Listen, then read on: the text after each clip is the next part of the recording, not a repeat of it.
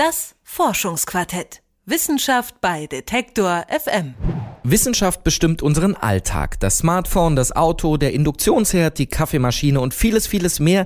Wir sind umgeben von teilweise hochkomplexen Produkten, an denen Forscher Jahre und Jahrzehnte getüftelt haben und deren Funktionsweise uns meist Rätsel aufgibt. Der wissenschaftliche Output, der hat Wachstumszahlen, von denen die Weltwirtschaft nur träumen kann, denn etwa alle sieben Jahre, da verdoppelt sich die Menge wissenschaftlicher Studien und Forschungen. Wie soll man da noch den Überblick behalten? Der Wissenschaftsjournalismus, der versucht diese Brücke zwischen Forschern und Öffentlichkeit Öffentlichkeit zu schlagen. Und nun erscheint ein neues Wissenschaftsmagazin, Die Substanz. Das Magazin erscheint ausschließlich als App und will Wissenschaft anders erzählen. Und mein Kollege Max Heke, der hat mit dem Herausgeber Georg Dahm über die Substanz gesprochen. Wissenschaftler haben ja die Möglichkeit, immer häufiger selbst auch mit interessierter Öffentlichkeit in Kontakt zu treten, sei es über Blogs oder Videoportale. Warum braucht es da überhaupt noch Wissenschaftsjournalismus? Naja, es braucht immer Journalismus, weil es immer die äh, unabhängige kritische Einordnung braucht. Wir finden das ja super, dass ähm, das jetzt viel auch geblockt wird, dass Wissenschaftler bloggen. Es macht Wissenschaft anfassbarer, es macht es durchlässiger, es macht es auch cooler. Das ist ja Teil eines, eines großen Kulturwandels, den wir sehen, der einfach zu einer anderen und wie wir finden, sehr viel besseren und authentischeren Wahrnehmung von Wissenschaft führt. Aber trotzdem braucht es immer auch eine unabhängige journalistische, kritische Perspektive. Und das wird sich nie dadurch ersetzen lassen, dass ein Wissenschaftler oder ein Institut selber blockt.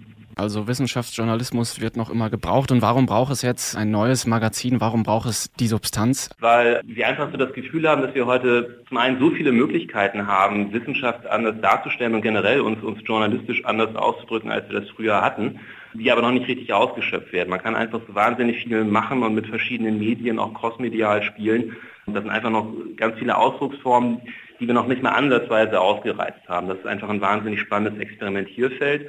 Also wir gucken ja wirklich bei jeder Geschichte so, wie können wir die erzählen, was bietet sich da an, mal mehr, mal weniger Bild oder mal nur Illustration oder eine Animation, also wo einfach wir uns wirklich mit sehr viel Liebe jeder einzelnen Geschichte hingeben können. Gerade im heutigen Wissenschaftsbetrieb ist es ja so, da werden täglich äh, hunderttausende Papers rausgehauen mit irgendwelchen total spezifischen Themen, wo man sehr tief in der Materie drinstecken muss. Wie wählt ihr denn Themen aus? Wir setzen unsere Themen selber. Wir ähm, sitzen hier in der Redaktionskonferenz oder sprechen viel mit Freien und sagen, was wäre denn eine Geschichte, die wir jetzt selber gerne mal lesen würden oder eine Geschichte, von der wir sagen, die ist jetzt wichtig oder die wird mittelfristig wichtig oder hier ist eine, eine wissenschaftliche Entwicklung, die über die und die Zeiträume passiert, die müsste man mal aufdröseln. Einfach Geschichten, die Hintergründe, Zusammenhänge und so die großen Zeitebenen einfach erklären, in denen, in denen Wissenschaft halt verläuft und dadurch eigentlich erst den, den Bezugsrahmen bieten, vor dem man so diese ganzen kleinteiligen Studien überhaupt verstehen und einordnen kann. Das kann der Laie sonst ja gar nicht. Also äh, der kann ja mit einem Großteil der, der wissenschaftlichen Publikationen nichts anfangen, weil die einfach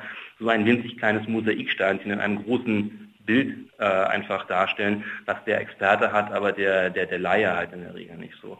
Was die Beobachtung von Wissenschaftlern angeht, da entwickeln wir halt auch verschiedene Formate, wo wir Nachwuchsforschungsgruppen über einen längeren Zeitraum begleiten bei auf langfristige, also auf, auf Langfristigkeit angelegte Projekte, um einfach mal auch zu zeigen, in welchen Zeitdimensionen spielt sich eigentlich Wissenschaft ab, wie viel Geduld und wie viel Ausdauer und Beharrungsvermögen brauchst du halt, wenn du in die Wissenschaft reingehen und dann aktiv forschen willst. Wie groß wird eigentlich der, der Umfang des Magazins? Also wir machen jede Woche eine große Geschichte, also jeden Freitag kommt eine große hintergründige Geschichte raus, mit der man sich dann auch ein bisschen beschäftigen kann. Mit mehr gehen wir erstmal gar nicht an den Start, weil wir davon ausgehen, so dass viel mehr momentan auch wirklich im, in, der, in der Woche des durchschnittlichen Mediennutzers überhaupt kein Platz mehr ist. Könnt ihr vielleicht ein Beispiel geben, so für eine Geschichte und wie ihr da auch versucht, die anders zu erzählen als äh, andere Medien? Wir haben zum Beispiel eine, eine Geschichte über Arktisforschung. Was kann man denn alles in der Antarktis besonders gut erforschen? Also was ist das, das wissenschaftliche Potenzial? Warum fahren da äh, jedes, jedes Jahr so viele Leute hin, um, um sich da den Hintern abzufrieren und äh, Experimente zu machen?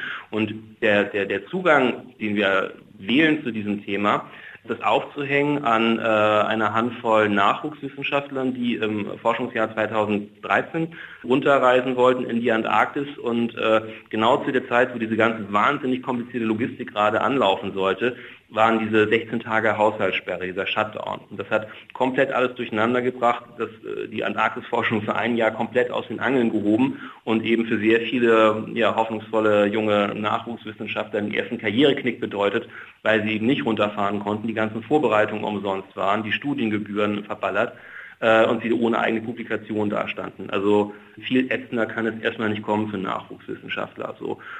Wir schaffen eben über diese Menschen, die, die wir den, den Lesern nahebringen, einen Zugang dazu, einmal zu erklären, was passiert da unten eigentlich und was heißt es eigentlich da unten zu forschen und zum anderen eben auch, wie, wie fragil das System Wissenschaft eben auch sein kann, wie eng verwoben das eben zum Beispiel mit dem politischen System auch ist. Und so kriegt man halt über diesen, über diesen menschlichen Zugang, diesen, diesen inhaltlichen Zugang eben auch. Alles klar, das heißt zusammenfassend kann man auch sagen, ihr seid auf jeden Fall versuchs- und prozessorientiert statt äh, nur ergebnisorientiert. Auf jeden Fall, es ist, wir sagen ja auch ständig, das ist ein Experiment und, und, und es ist ein Labor. Und wir probieren es halt ähm, jede Woche neu aus. Und es ist ein Labor sowohl journalistischer, ästhetischer Art, als eben auch in, in Bezug auf das Geschäftsmodell. Weil wir einfach glauben, dass man das mittlerweile schon rüberbringen kann, dass, dass so, ein, so ein journalistisches Qualitätsprodukt einfach ähm, ja, sehr viel, sehr viel Arbeit kostet, dass Leute da bezahlt werden müssen und dann, dass man dann eben auch entsprechend für dieses Produkt bezahlt. Und wir glauben auch, dass mittlerweile das, das Publikum ist soweit, die sind bereit dafür zu bezahlen. Die bezahlen auch schon ständig auf dem,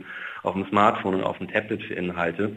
Und wenn man sie das entsprechend aufbereitet, sind sie auch bereit, ähm, auf anderen Plattformen dafür zu bezahlen. Das sagt Georg Dahm, Herausgeber des Wissenschaftsmagazins Substanz, das jeden Freitag neue Geschichten um Forschung, Forscher und Experimente erzählt.